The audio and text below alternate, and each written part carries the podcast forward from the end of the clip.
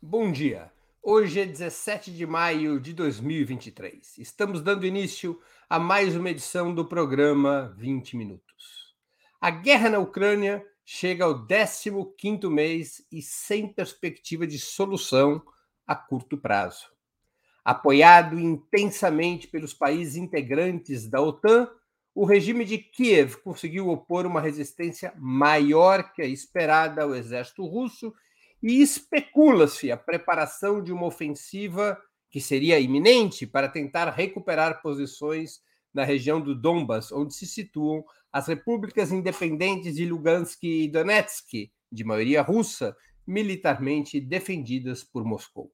O presidente Lula, entre outras lideranças, propôs o estabelecimento de negociações imediatas para a paz, mediadas por um grupo de países sem envolvimento direto no conflito, como é o caso do Brasil. A iniciativa, recebida com simpatia por Putin, teve pouca aceitação entre os estados ocidentais e no governo ucraniano, que exigem a retirada russa de todos os territórios ucranianos internacionalmente reconhecidos até 2014 como pré-condição para qualquer negociação de paz. Os Estados Unidos, a OTAN e Kiev parecem apostar no caminho de uma vitória militar. Para falarmos sobre esse tema, vamos conversar hoje com Ana Lívia Esteves, doutoranda em Relações Internacionais pela Escola Superior de Economia em Moscou. Ela é correspondente da agência de notícias RIA Novosti e pesquisadora das relações Rússia-Brasil, particularmente durante o período Bolsonaro. Logo mais, começamos.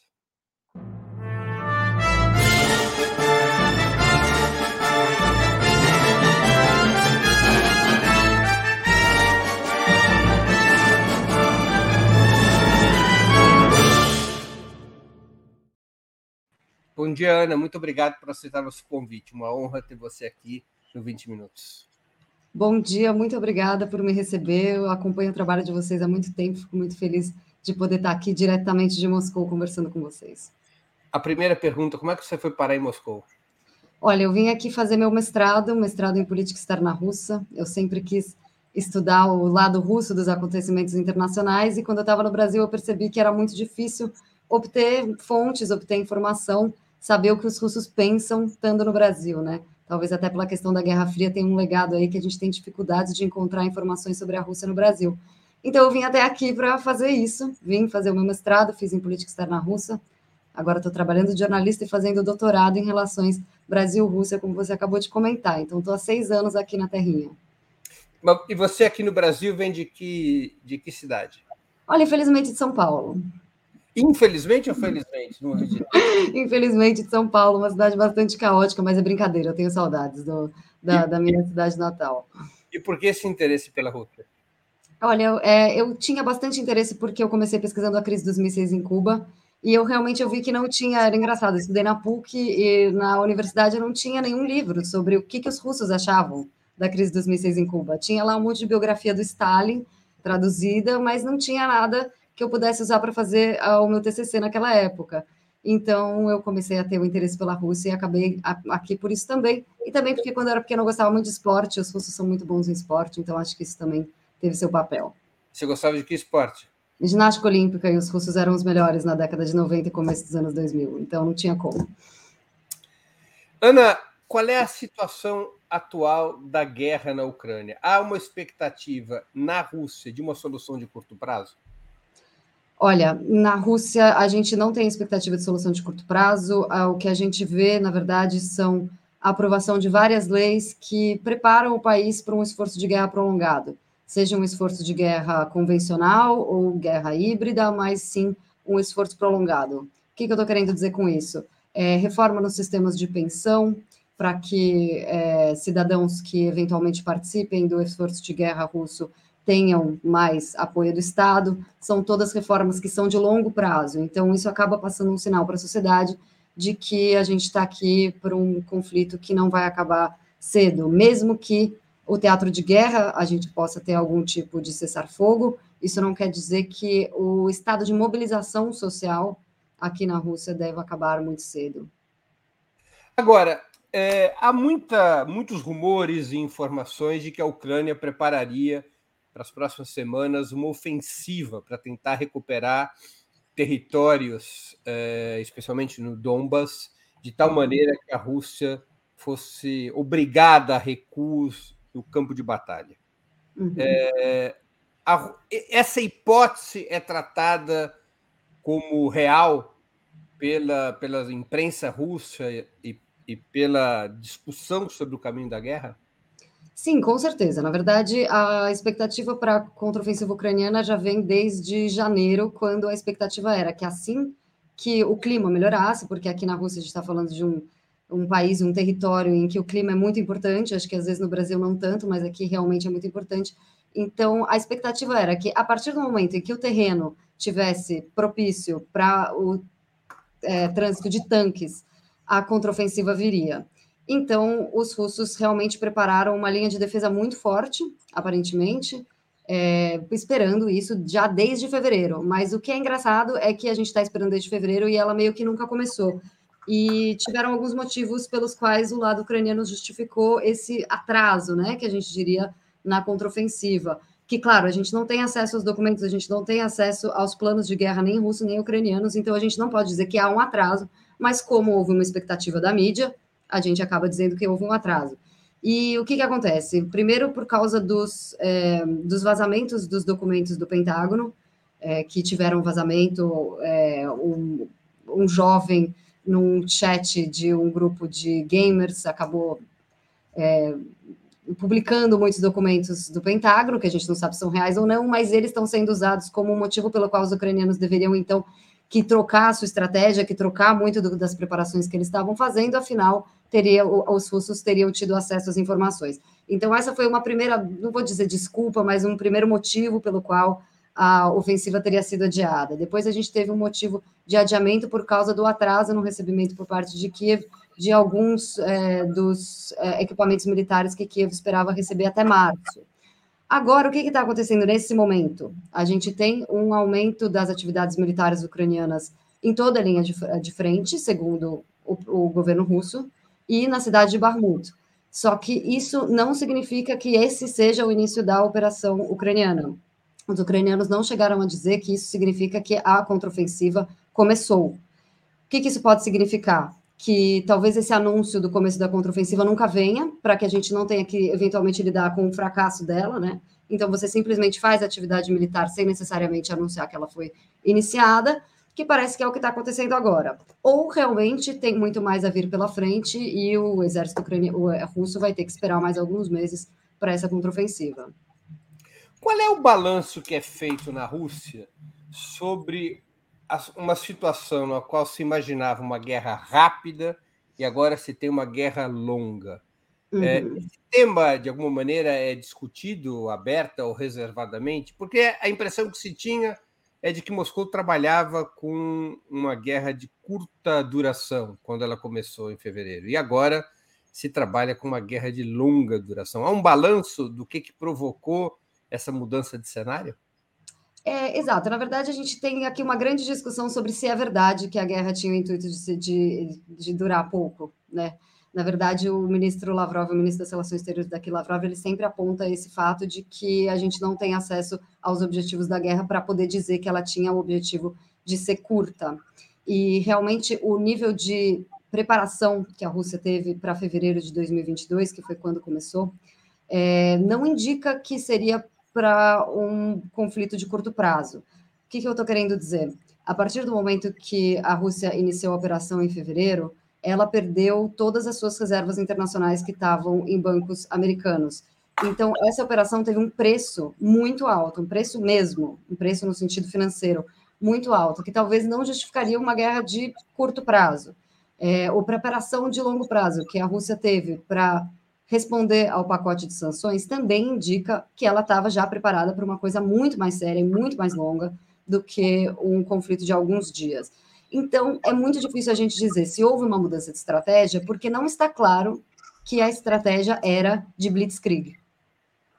Agora, houve um momento da guerra, ali para os idos de março do ano passado, hum. em que as forças russas, seja através da ação de bombardeio, seja com a mobilização de tropas, a Rússia parecia se aproximar de Kiev para forçar a queda de Zelensky.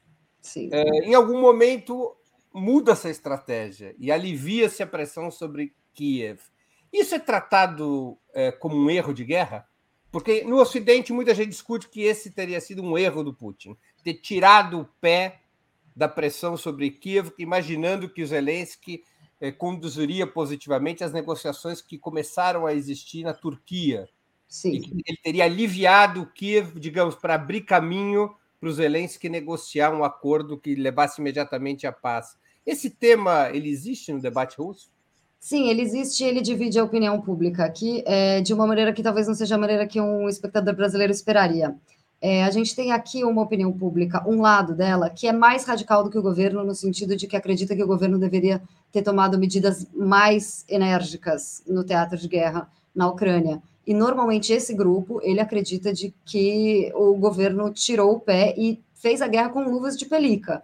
É claro que se a gente vê os dados, esse grupo normalmente apresenta dados para você, para a opinião pública, que são os seguintes: eles comparam quantos mísseis os Estados Unidos é, é, lançou sobre o Iraque na primeira semana de guerra e quantos mísseis a Rússia lançou sobre a Ucrânia nos primeiros seis meses de guerra, e o número é igual. Então, esse grupo da opinião pública vai falar que houve um erro por parte do governo russo, que ele deveria ter agido mais rápido e que ele deveria ter sido mais enérgico. Mas esse é um grupo que é um grupo mais à direita do governo, né? Então, a opinião pública que ela está separada hoje, dessa forma, entre as pessoas que acreditam que o governo fez certo em tomar mais cuidado e ir mais devagar com a operação, e pessoas que acham que não, que ele deveria ter sido muito mais enfático e ter terminado a operação mais rapidamente com a tomada de Kiev.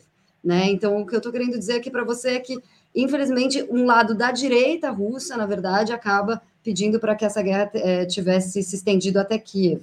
Porque se, se a gente for tomar os objetivos declarados da guerra, não haveria motivo para que Kiev fosse ocupado. Na verdade, a questão é realmente o Donbass. E a Rússia deve manter é, uma um certo cuidado, porque ela não quer antagonizar com a população que ela diz estar protegendo.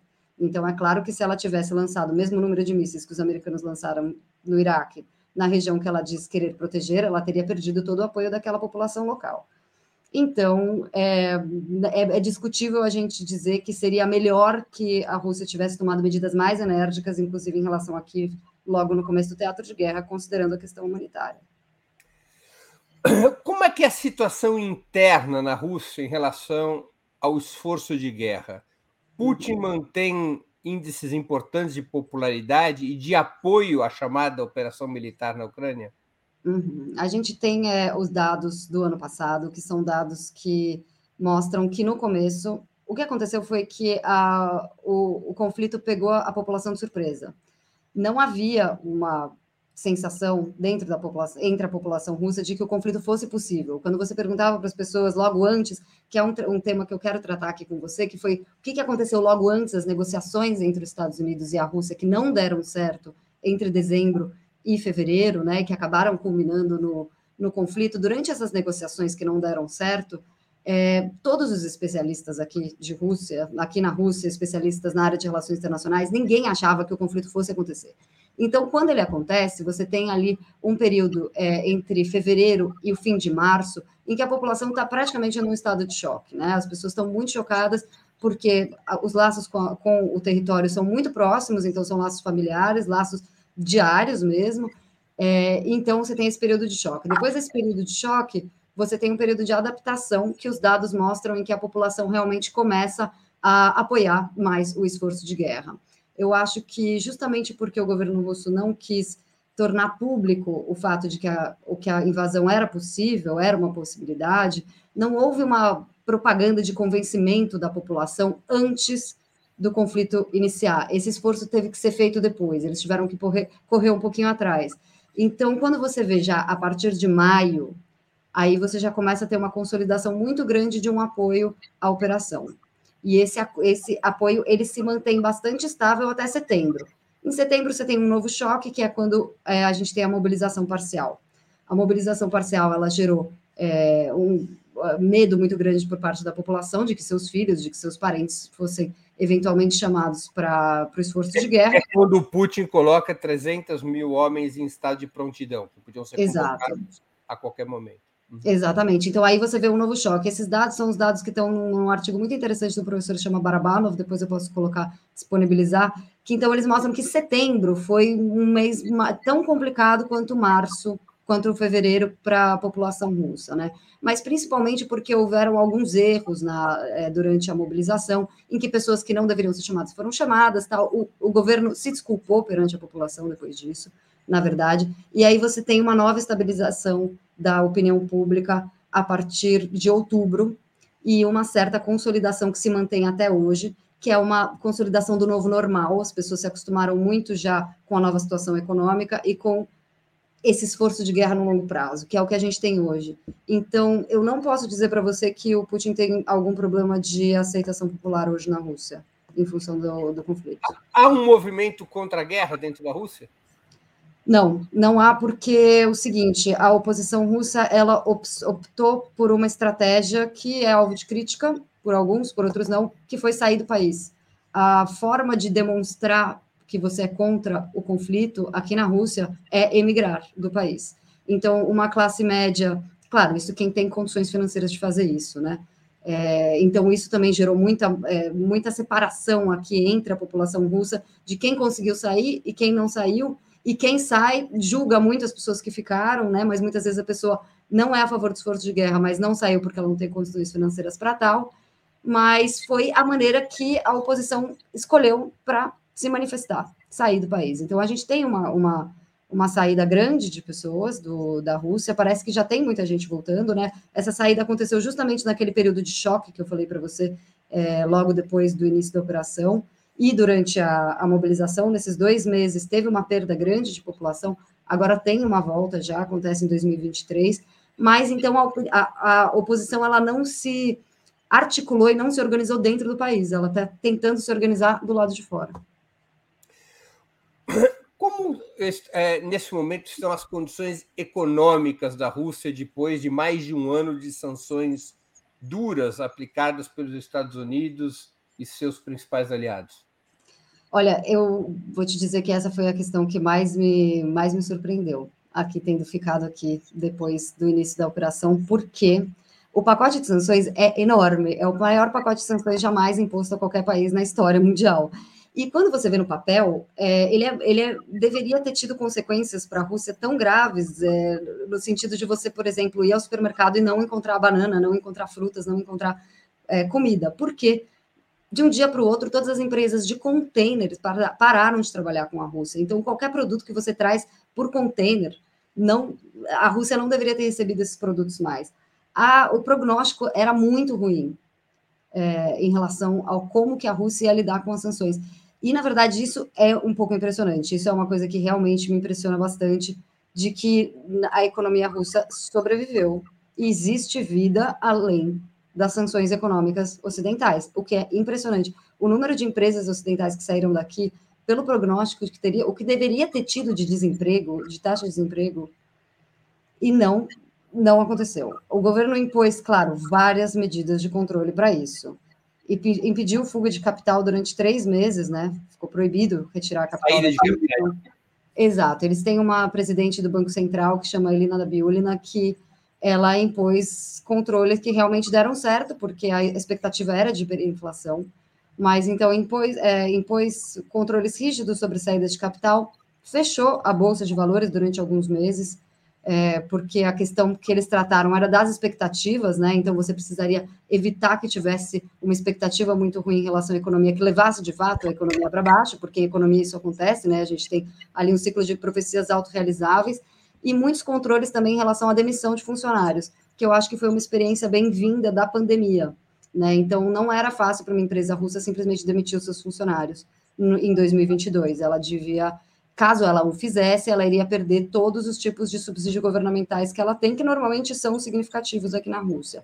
Então, o momento de pânico, ninguém pôde demitir, né? E agora já não há motivo para demissão.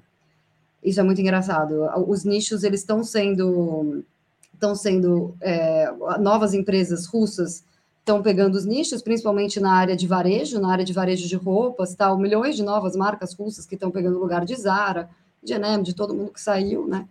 Então, nesse fato, realmente é surpreendente e é uma coisa que deve ser estudada para que outros países consigam fazer o mesmo no futuro. E tem aumentado o papel do Estado na economia?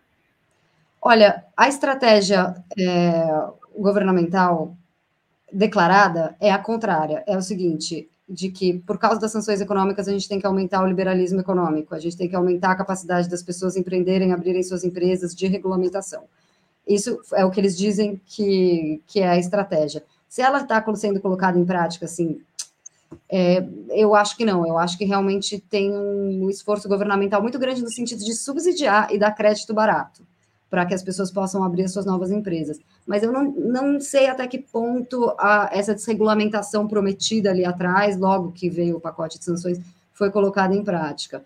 Mas o Estado aqui, ele já tradicionalmente participa bastante né, da atividade econômica, principalmente porque é um Estado de bem-estar social os custos que a Rússia tem com o estado de bem-estar social aqui são bastante altos, e eles só aumentam, né, agora com essas leis novas que eu disse para você sobre pensões para as famílias das pessoas que estão participando da operação e tal, o orçamento só cresce, né?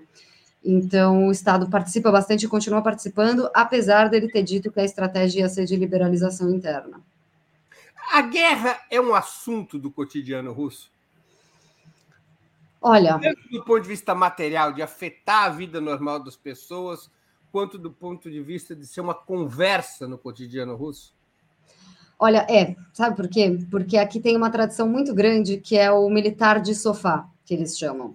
As pessoas aqui, elas têm, elas normalmente servem o exército, defesa são temas muito, é um tema muito mais próximo ao russo então, tem sim é, pessoas mais velhas que ficam debatendo batalha, como que vai ser a batalha, brincando, parece brincando de batalha naval, entendeu? Discutindo os pormenores do, do conflito. E a gente tem uma proliferação muito grande de canais de Telegram com pessoas que viram correspondentes é, em loco, né? Então tem uma quantidade de informações vinda do Donbass para a sociedade russa muito grande, muito grande mesmo por causa do Telegram. E as pessoas discutem exaustivamente cada detalhe da operação. Os russos são especialistas em guerra, igual os brasileiros são especialistas em futebol.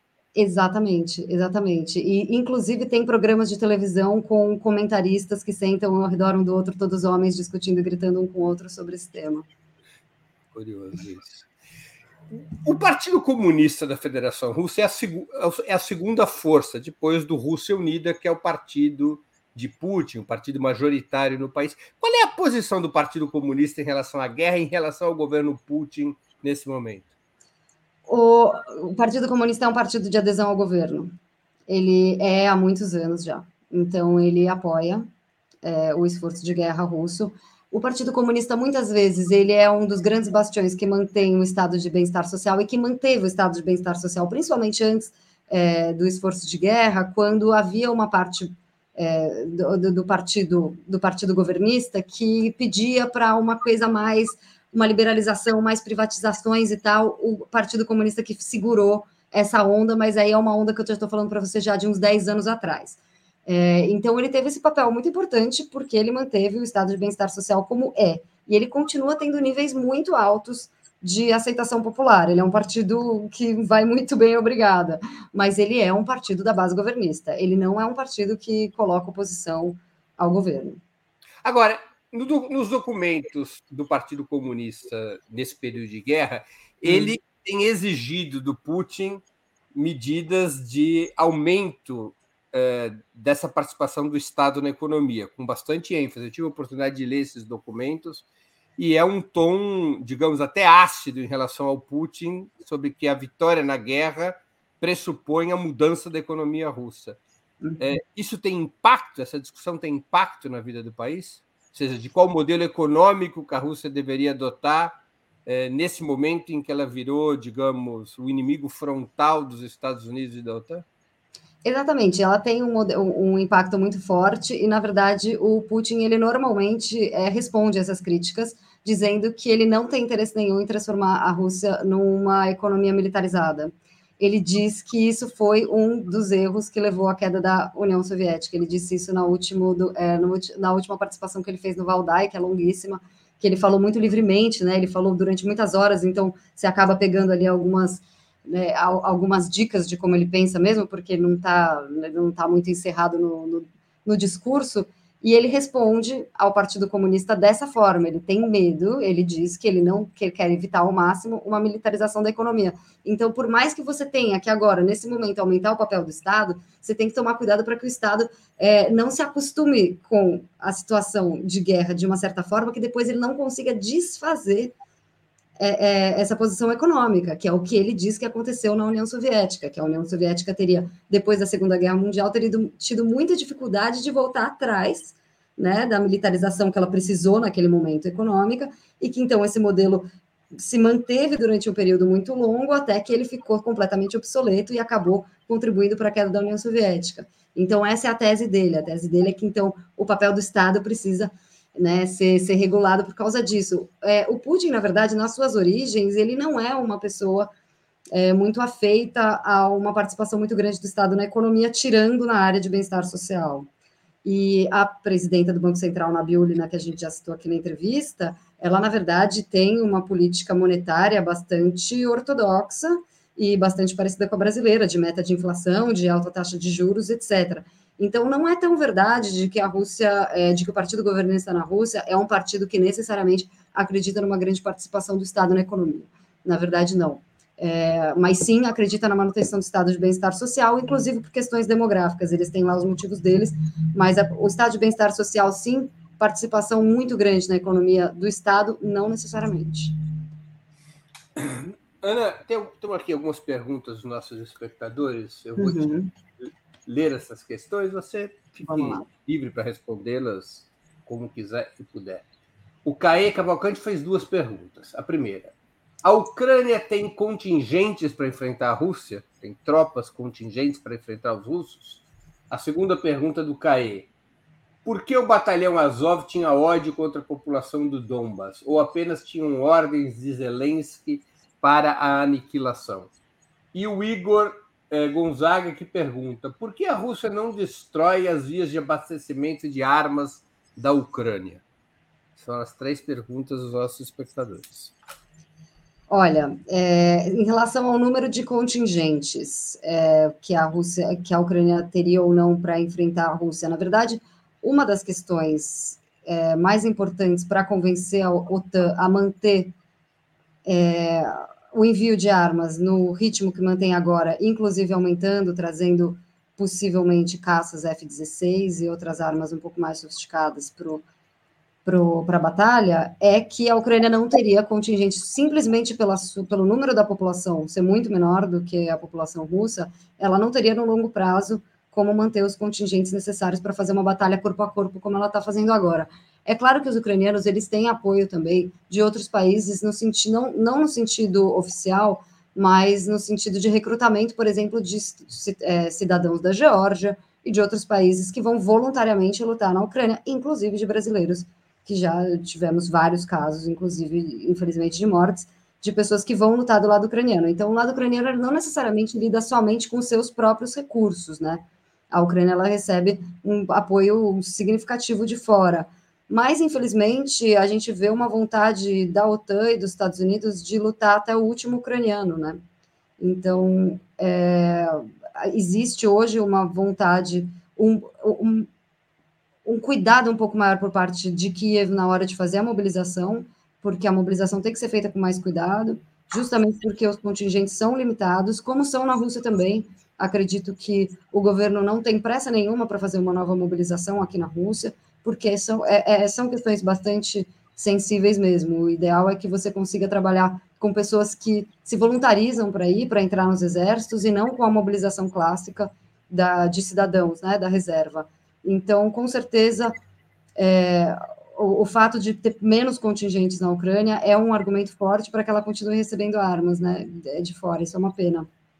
Sobre a questão do batalhão de Azov, a gente tem realmente, desde 2002, 2003, um aumento muito grande no número de batalhões neonazistas na Ucrânia. Isso é um fato, é, é um fato que até o começo da operação militar especial, inclusive era discutido no Parlamento Europeu como uma, uma ameaça o fato de que realmente o neonazismo na Ucrânia é, é, ele é apoiado né, pelo governo até um certo ponto, porque o governo aceitou esses batalhões dentro da sua própria estrutura, então ele oficializa esses batalhões ao trazer eles para dentro da sua própria estrutura e logo financiá-los, né? Então, realmente, a questão talvez não seja nem do batalhão de Azov ter um, um ódio particular à Rússia, é só realmente uma ideologia que a gente já conhece e sabe muito bem aonde ela vai dar. E, inclusive, eu lembro muito bem que no Brasil a gente teve que lidar com esse, com esse tema da ucranização do Brasil, né? Durante o começo do governo Bolsonaro, era muito normal a gente ver bandeiras da Ucrânia em manifestações na Paulista e de um grupo que chama Pravo e Sector, que é um grupo de extrema direita na Ucrânia. Então, realmente, essa preocupação é uma preocupação real.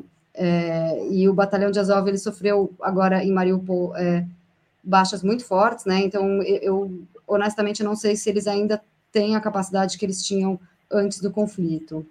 E a última pergunta foi por que, que a Rússia não ataca as, é, os, os, canais de recebimento né, de armas. E, na verdade, tem um problema muito grande, gente, que a gente tem que sempre lembrar quando a gente pede mais ação militar russa, que é o perigo de da gente deslanchar uma guerra direta entre a Ucrânia, entre a Rússia e a OTAN. É claro que depois do vazamento dos documentos da, é, é, classificados pelo americano Gamer, a gente sabe que realmente já tem tropas especiais da OTAN em loco, isso é, a guerra é quente, né? Na verdade, foi essas descobertas deveriam ter causado muito mais furor do que elas causaram, porque na verdade esses documentos mostravam de que existem sim tropas americanas e da OTAN dentro da, da Ucrânia lutando contra a Rússia, então a guerra é direta, não é verdade que é uma guerra indireta, mas mesmo assim é óbvio que o governo russo tem que manter muito cuidado para não fazer é, ataques que, po que poderiam ser considerados ataques na infraestrutura da OTAN diretamente. Né?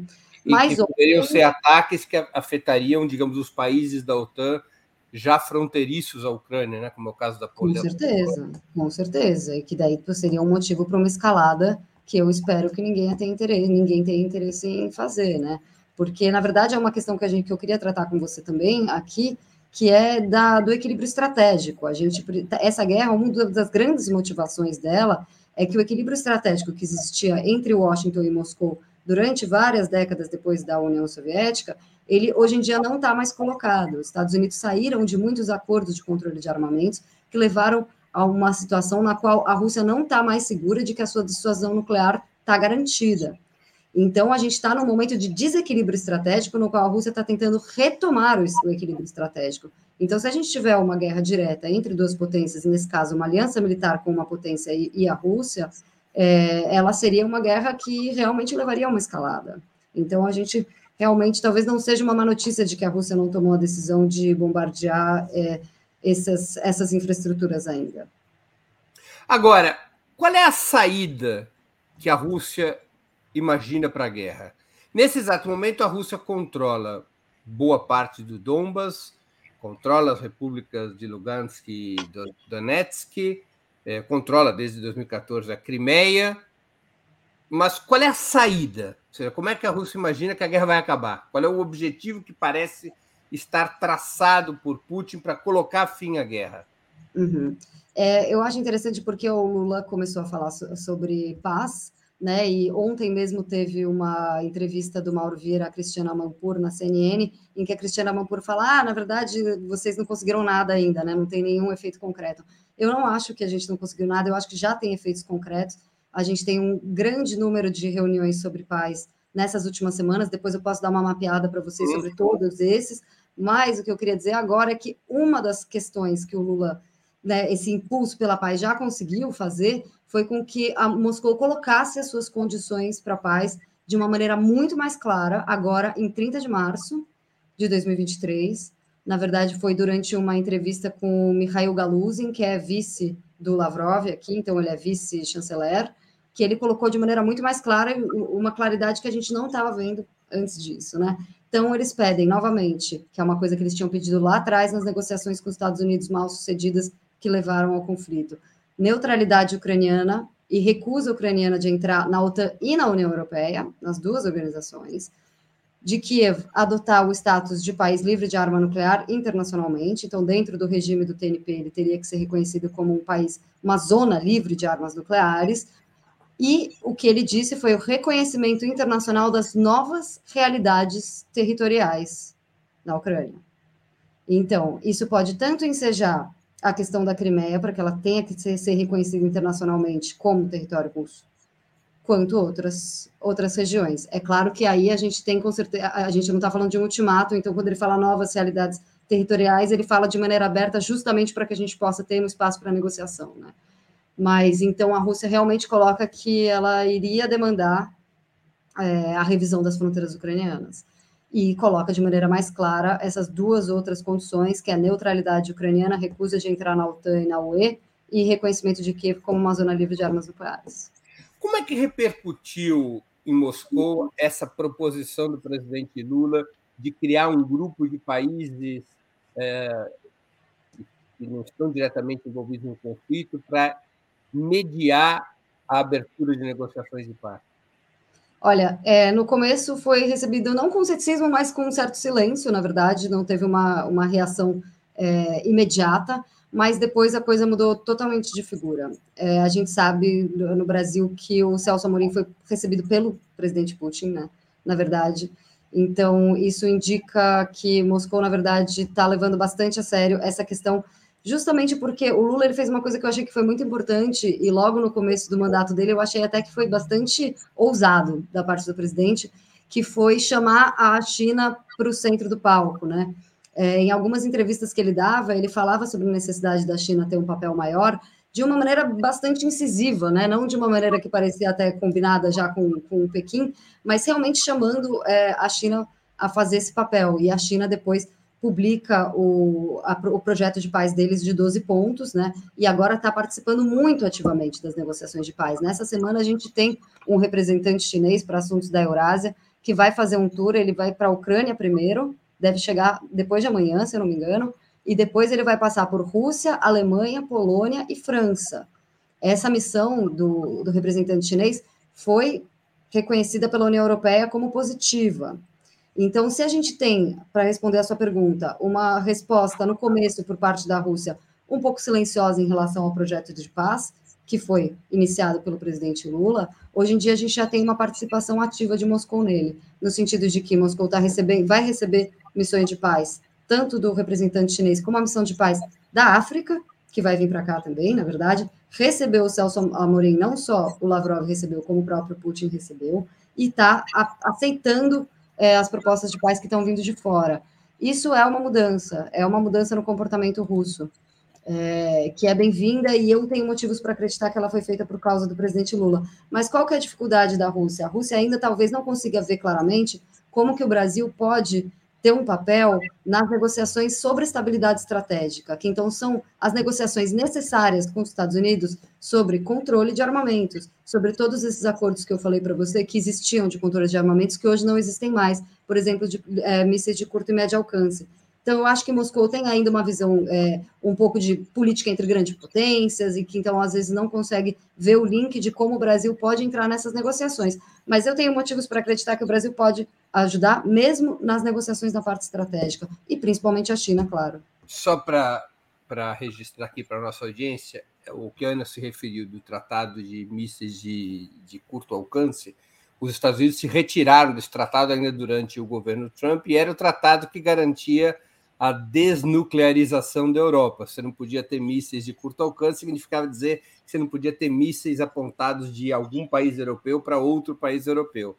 Com a retirada dos Estados Unidos desse tratado, abriu-se a possibilidade, embora ela ainda não tenha sido efetivada, de mísseis nucleares de curto alcance serem instalados contra a Rússia, o que antes o tratado bloqueava. Não foram instalados ainda mísseis nucleares de curto alcance, mas essa possibilidade está aberta e isso teria sido um elemento uh, decisivo, digamos, na política externa que a Rússia iria adotando. Tá, a síntese está bem assim?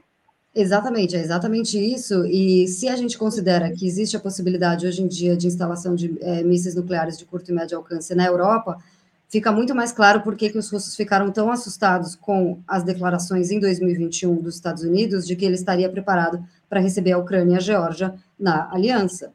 Porque então você agora estaria lidando, se antigamente você não tinha a possibilidade, mesmo um país da OTAN como a Estônia, que fica a 120 quilômetros de São Petersburgo, ter mísseis nucleares apontados direto para você, agora você tem essa possibilidade e a OTAN ainda procura é, incluir novos países na fronteira da Rússia a, a aliança. Então, é por isso que a Rússia teve uma sensação de insegurança tão forte durante o ano de 2021, a ponto de ter enviado um documento para os Estados Unidos, que muita gente chama de ultimátum, né, pedindo garantias de segurança, porque ela não tem nenhuma garantia de que mísseis de curto e médio alcance nucleares possam ser estacionados em países da OTAN, nem a garantia de que a Ucrânia e a Geórgia não vão chegar a integrar a aliança. E por isso que essa negociação de paz que o Lula está se propondo a capitanear, o que eu aplaudo, deixar bem claro para a audiência isso, para que para eu deixar claro também a minha posição, é que essa negociação ela vai ter que ser feita em dois níveis. A gente tem esse nível estratégico que a gente está falando agora sobre mísseis nucleares e tal e tal e tal, e a gente tem um outro nível que é territorial, humanitário, troca de prisioneiros, que seria o nível clássico, né, de como se acaba uma guerra. Então são dois níveis de negociação. E eu acho que o Brasil tem muito como ajudar nesses dois níveis. Mas é muito importante que a gente se foque no fato de que uma negociação de paz ela vai ter que trazer todos esses temas. Mas o fato de terem vários temas não significa que é mais difícil, às vezes muito pelo contrário, porque às vezes você pode trocar, né? Você tem muito mais tema para barganha, muito mais área para negociar do que se você está negociando só um acordo ali, só uma coisa pequena. Como é que repercutiu na Rússia o voto brasileiro na Assembleia Geral das Nações Unidas condenando a Rússia pela invasão da Ucrânia. Qual deles? O, o, o desse ano? O voto desse ano na Assembleia Geral contra, já com o presidente Lula, o do Brasil faz alinhado aos Estados Unidos e à União Europeia, condenando a Rússia pela guerra.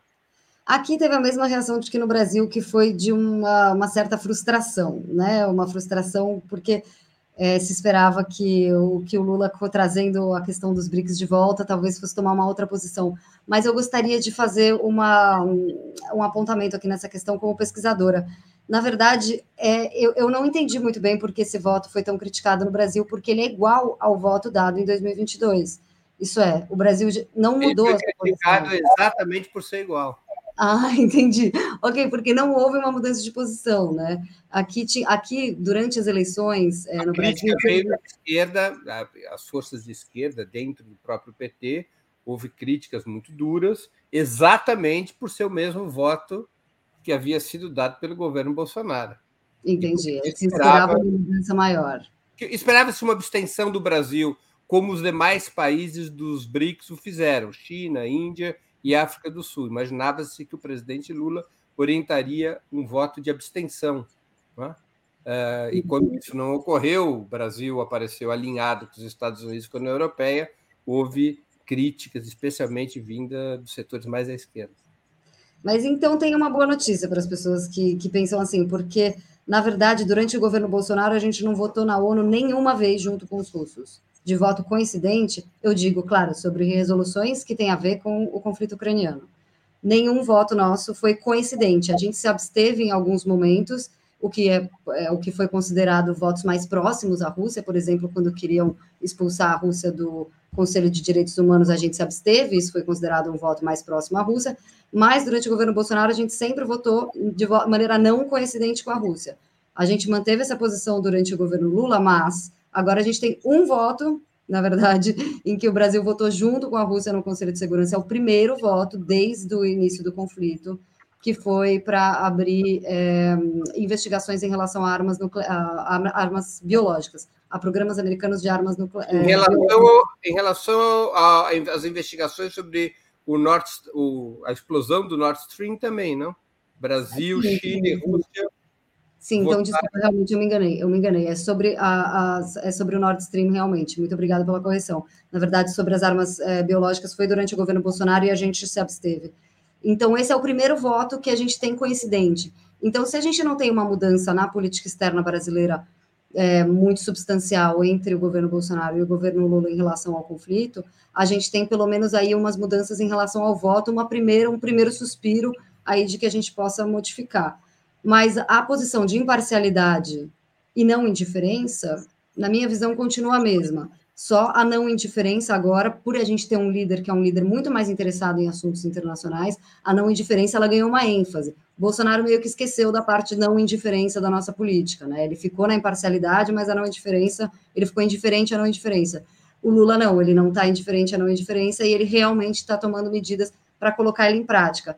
Mas a posição brasileira ela continua um pouco a mesma, mas eu imagino, na minha visão, isso seja um pouco por conta do Itamaraty mesmo e não necessariamente por causa do executivo. Agora, de toda maneira, o governo Lula é visto em Moscou, é visto por Putin como um governo aliado? Sim, a gente é visto como país amigo, isso desde o Bolsonaro, não, não, não só com o Lula. O Brasil é visto como país amigo. Ele tem agora muito mais espaço dentro da sociedade russa, é, o Brasil, por causa da sua posição mas durante as eleições o Putin falou várias vezes que, o, que a Rússia podia trabalhar com qualquer um dos dois, que para ela não importava se era Bolsonaro ou Lula. Eu acho que a Rússia quis provar para si mesma que ela também era capaz de, de, trabalhar com a direita na América Latina, porque tem essa pecha, né, de que a Rússia só consegue trabalhar com a esquerda na América Latina. Então eles falam bastante como um como um trunfo, como uma vitória diplomática, o fato de que eles conseguiram trabalhar com o Bolsonaro, ainda que só no período pós Araújo, né? Vamos lembrar que no período Araújo, não, mas no período pós-Araújo eles realmente conseguiram trabalhar, né? O Bolsonaro veio para cá, as relações se aprofundaram, o comércio se aprofundou. E então os russos vêm, é, é, sempre colocam esse ponto como um ponto de vitória da diplomacia russa. Conseguimos trabalhar com os dois, a gente está numa situação tão confortável no Brasil de que não importa para a gente qual governo. É, Ana, por, como é a reação de Moscou diante da adesão da Suécia e da Finlândia à. O caso sueco é um caso um pouco mais remoto, mas o caso finlandês é, é fronteiriço, é tão fronteiriço à, à Rússia quanto à Ucrânia. E a Finlândia, historicamente, existia até um verbo em política externa no passado, que era finlandizar um país, né? que é garantir que ele ficasse neutro. A Finlândia é, embora fosse um Estado capitalista vinculado ao Ocidente, na Guerra Fria mantinha uma postura de neutralidade em relação à própria União Soviética. Como é, Moscou reage à adesão desses dois países à OTAN? Por que, que a reação é tão mais amena, aparentemente, do que, a, do que foi a reação diante da Ucrânia se vincular à OTAN? É, na verdade, é, o governo reconhece aqui que é um problema muito sério a entrada da Finlândia, inclusive por causa Militarmente do... é até mais grave do que a Ucrânia, né? É, exatamente. É, e justamente por causa também da questão do Ártico, que é uma questão muito importante aqui na Rússia, que é tratada é, exaustivamente aqui no país, que é a questão da segurança no Ártico, e que a Finlândia, a entrada da Finlândia na OTAN, modifica de maneira significativa ah, os cálculos de segurança no Ártico. Eu, eu, eu vou pedir para a produção procurar e subir um mapa que mostra a fronteira é da Finlândia com a Rússia, porque vai ficar bem Exato. nítido o, o que significa a Finlândia na, na, na OTAN, tanto por conta dessa questão do Ártico, quanto também pela proximidade entre a fronteira finlandesa e a, e a segunda maior cidade do país, que é São Petersburgo. Né? Exatamente, exatamente. E também para toda a, a, segurança da região da Carélia. Então, é claro que vai ter que ter, o governo russo fala bastante sobre isso, inclusive quando ele fala sobre a necessidade de repensar um pouco os números de contingente no exército e etc., porque não vai ser mais necessário aumentar simplesmente por causa da questão ucraniana, mas, simples, mas para proteger realmente as, é, toda essa parte de fronteira com a Finlândia, que não tinha um nível de proteção tão elevado quanto o governo acha que vai ter que colocar hoje. Mas quando vem o argumento, que obviamente foi trazido aqui, a exaustão de que isso teria, de que a entrada da Finlândia seria contrário ao próprio objetivo da operação na Ucrânia, né? Então, se o objetivo da operação na Ucrânia era manter a OTAN longe, ela chegou mais perto. O governo russo normalmente ele responde falando que essas coisas iriam acontecer já. É um, é um discurso que eles têm bastante, que eu não posso dizer que eles estejam errados em relação a isso, que eles também aplicam para sanções.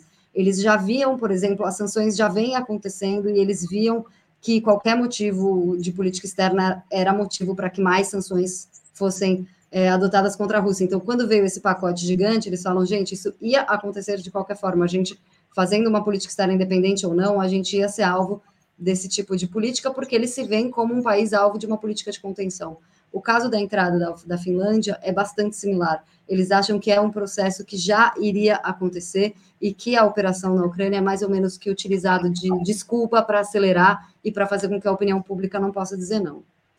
Ana, recentemente o assessor especial do presidente Lula, Celso Amorim, ex-ministro das Relações Exteriores, ele esteve em Kiev e se encontrou diretamente com Zelensky. E a Ucrânia acaba de indicar como embaixador no Brasil Andriy Melnik, que foi embaixador na Alemanha e que foi vice-chanceler da Ucrânia e que é uma figura bastante polêmica. Ele foi, na prática, convidado a se retirar da Alemanha por revisionismo histórico, por afirmar que os nacionalistas ucranianos nos anos 40 não tinham sido cúmplices da perseguição aos judeus eh, na Ucrânia. E o Scholz mandou recado para os Zelensky tire esse cara daqui. E ele foi retirado. Como é que você analisa a indicação de uma figura tão polêmica para ser embaixador no Brasil? É, realmente, ele foi retirado da Alemanha, mas antes dele sair de lá, ele chamou o Scholz de salsicha de fígado ofendida, na verdade. Então, ele é uma pessoa que ele é muito ele gosta muito dessa estratégia de briga no Twitter, de lacração, tal. E ele estando no Brasil, eu acho que o brasileiro deve se preparar um pouco para aqueles cenários, por exemplo, Eduardo Bolsonaro brigando com o embaixador da China no Twitter. A gente vai ter muito mais disso com ele no Brasil. Isso se o Brasil aceitar as credenciais. A informação que eu tenho é que o Brasil já aceitou. Já aceitou? É, a informação que eu tenho é, pode estar errada, mas a informação que eu tenho é que ele já aceitou e que, inclusive, já tinha aceitado antes do Celso Amorim ir para lá, mas deixou o anúncio do aceito do Agriman para ser feito enquanto o Celso Amorim tivesse. Mas, é, mas, mas eu posso estar errada, depois eu pedir para a audiência algum tempo para depois eu checar. É, mas o que eu acho interessante sobre a chegada dele no Brasil é o seguinte: eu acho que primeiro tem uma demonstração de que o processo de paz do Lula está sim dando resultados concretos, porque a Ucrânia simplesmente não tinha nenhum embaixador no Brasil durante dois anos, isso é, eles achavam a gente um país insignificante no qual não precisa nem ter um embaixador, e agora eles, pelo contrário, colocaram o vice-chanceler deles para ser o embaixador no Brasil, porque o Melnik ele estava ocupando até ontem, anteontem, o, caso, o cargo de vice-chanceler na Ucrânia, e ele é um um, é, diplomata muito reconhecido dentro do país como um dos líderes da política externa deles. Então, na verdade, demonstra prestígio. O, o, o agreement foi dado pelo governo brasileiro no dia 11 de maio. 11 de maio, 11 de maio, exato. Então, vamos, preparem o Twitter de vocês. Eu já vou dizer por que eu estou falando dessa questão do Twitter, mas eu acho que, primeiro, ele demonstra uma certa, um certo prestígio é, por parte da Ucrânia em relação ao Brasil demonstra que a, as tratativas de paz do Brasil não são brincadeira e por isso que a Ucrânia precisa ter alguém loco, se não para controlar, pelo menos para fazer parte delas, né? É assim que eu avalio, eu estou falando aqui a minha avaliação pessoal sobre esse fato. E eu acho que tem uma terceira questão, que é esse embaixador, como eu estou brincando aqui com vocês sobre a questão do Twitter, se tem uma coisa que esse cara é bom, é trazer opinião pública para o debate. Então, por que, que ele chama o Schultz de salsicha de fígado envergonhada? Por que, que ele briga com Elon Musk, né? O Elon Musk tem lá Starlink, bancou durante muito tempo a internet na Ucrânia, e mesmo assim ele comprou uma briga com o Elon Musk nas redes sociais, mandando ele. É, não, bom, não vou usar a palavra que ele usou aqui, mas é uma palavra bem pouco diplomática. Por que, que ele faz esse tipo de polêmica? Porque essa é a estratégia dele para chamar a, a a atenção da opinião pública. Eu acho que nós aqui, todos brasileiros, já estamos muito versados nessa estratégia da extrema-direita de utilizar polêmicas para pautar, né, para você colocar na pauta e fazer com que a opinião pública discuta o que ela quer. Porque se a Ucrânia está colocando ele no Brasil, é porque a Ucrânia acha que está precisando mobilizar a opinião pública brasileira. Essa é a avaliação que eu faço. Eu acho que eles estão preparados para fazer iniciativas mais próximas à opinião pública, numa percepção de que talvez eles tenham perdido ou estejam perdendo a guerra de narrativa dentro do Brasil. Ana, nós estamos chegando ao fim da nossa conversa, que poderia se estender por muitas horas e não faltarão outras oportunidades. E eu queria te fazer duas perguntas que eu sempre faço aos nossos convidados e convidadas antes das despedidas. A primeira é qual livro você gostaria de sugerir aos nossos espectadores, e a segunda, qual filme ou série poderia indicar a quem nos acompanha? Maravilha, gente. É, eu pensei bastante sobre. Daí, daí, acho que vou trazer uma coisa um pouco mais cultural, assim, até para a gente não, não precisar ficar tanto na guerra, então eu não vou fazer aquela, aquela recomendação daqueles livros Rússia de Putin, A Guerra de Putin, com Putin enorme na cara. Eu acho que esses livros a gente encontra com muita facilidade. Então eu vou começar falando da série. A série é 17 Momentos da Primavera, é, que é uma série, na verdade, baseada num livro do mesmo nome, que foi feita em 73, e ela relata como um espião soviético infiltrado na Alemanha nazista é capaz de atrapalhar as negociações de paz secretas que estavam acontecendo entre o Alan Dulles, que depois vai ser o chefe da CIA, né, e um oficial alemão que estavam tentando negociar uma paz em separado entre a Alemanha e os aliados no fim da Segunda Guerra. Essa série, gente, é considerada uma das melhores séries de espionagem da história da Rússia e da União Soviética. Então, eu super recomendo. Como ela é antiga, tipo, tem no, no YouTube, não é difícil de encontrar.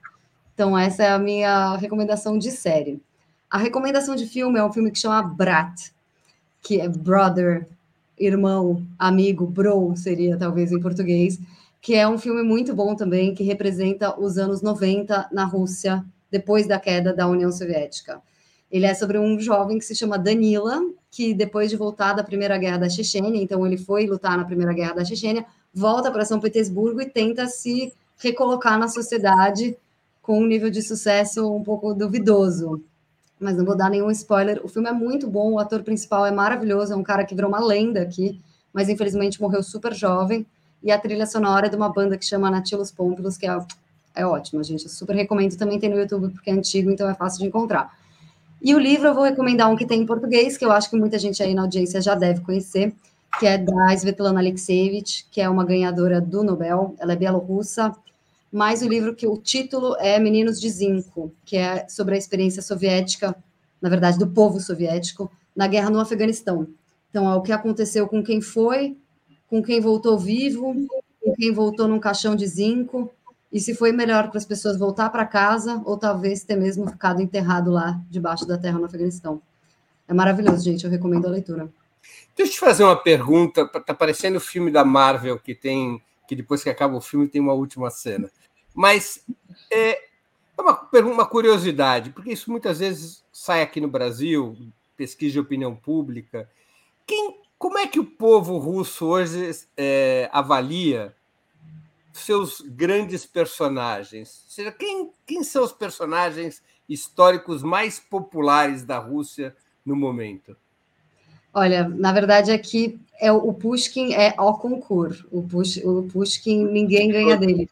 É, que é um poeta, a gente tem uma dificuldade, tem uma dificuldade muito grande no mundo inteiro para traduzir ele. Então, é, é, ele é um pouco mal compreendido fora da Rússia, mas hoje com certeza é o Pushkin. O Pushkin mantém a sua liderança incontestável. E a gente tem aqui hoje em dia também alguns, alguns nomes mais, é, mais modernos. É, a gente tem também a da, da Ala Pugacheva, por exemplo, que é uma cantora que hoje em dia está no pico da sua popularidade aqui na Rússia, e vários outros. Mas é engraçado que a gente tem, por exemplo, no Brasil todo mundo gosta muito de Dostoiévski, Tolstói e tal, e eles, claro, gostam, reverenciam, etc., mas eles têm uma visão daquele livro chato que você teve que ler na escola, sabe? Então, às vezes, eu fico super animada querendo discutir Dostoiévski com os russos e eles falam, putz, como para a gente é, sabe, não sei, José de Alencar, entendeu? Então... E os então personagens políticos? É verdade que há, nos últimos dez anos, uma espécie de renascimento da imagem do Stalin como uma grande figura popular? Olha, como uma grande figura popular, eu não poderia dizer por quê, porque tem esse mito de que o, que o Stalin está em alta, mas teve uma, um, um pequeno referendo na cidade de Volgogrado, que é a cidade que antigamente chamava Stalingrado, porque agora, né, nesse afã patriótico que estamos aqui na Rússia, tinha um pessoal que fez, teve a ideia de mudar o nome da cidade de volta para Stalingrado. E, na verdade, que as pessoas não receberam nada bem essa, essa proposta. Os jovens preferiram manter a cidade como Volvogrado, dizendo que o nome Stalingrado lembrava coisas muito pesadas, coisas muito tristes, e que talvez ele devesse, realmente ficar para a história. Eu estou citando isso porque é uma coisa muito repetida, né, de que a figura do Stalin está sendo reabilitada aqui, e talvez tenha grupos realmente que estejam fazendo isso, mas pelo menos o povo de Volgogrado ainda não acha isso tão legal, não. E Lenin? Lenin mais, Lenin mais. Ele tem uma aceitação. O Lenin ele nunca foi para o ostracismo da maneira que o Stalin foi, essa que é a verdade. Tanto que as estátuas dele continuam por Moscou. O presidente Putin é muito crítico ao Lenin, particularmente, né? Todos os artigos do Putin fazem críticas muito contundentes ao Lenin, principalmente sobre o direito de secessão das repúblicas na formação da União Soviética. Mas a população nunca largou Lenin, tanto que é um problema político gigantesco quando as pessoas querem tirar o corpo do Lenin da Praça Vermelha. Não pode tirar fim, ainda. E por fim, Yeltsin e Gorbachev?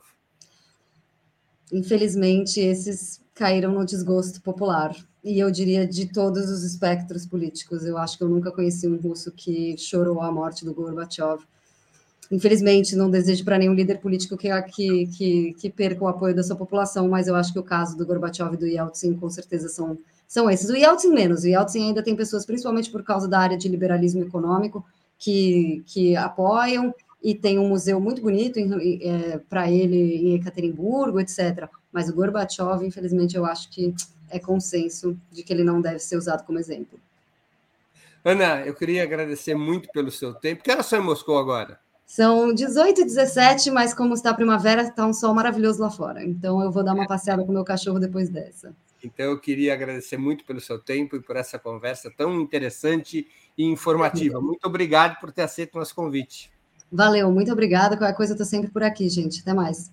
Até mais. Também agradeço a todos e todas que assistiram a esse programa, em especial aqueles e aquelas que puderam fazer contribuições financeiras ao nosso site e ao canal de Ópera Mundi no YouTube. Sem vocês, nosso trabalho não seria possível e não faria sentido. Um grande abraço a todos e a todas.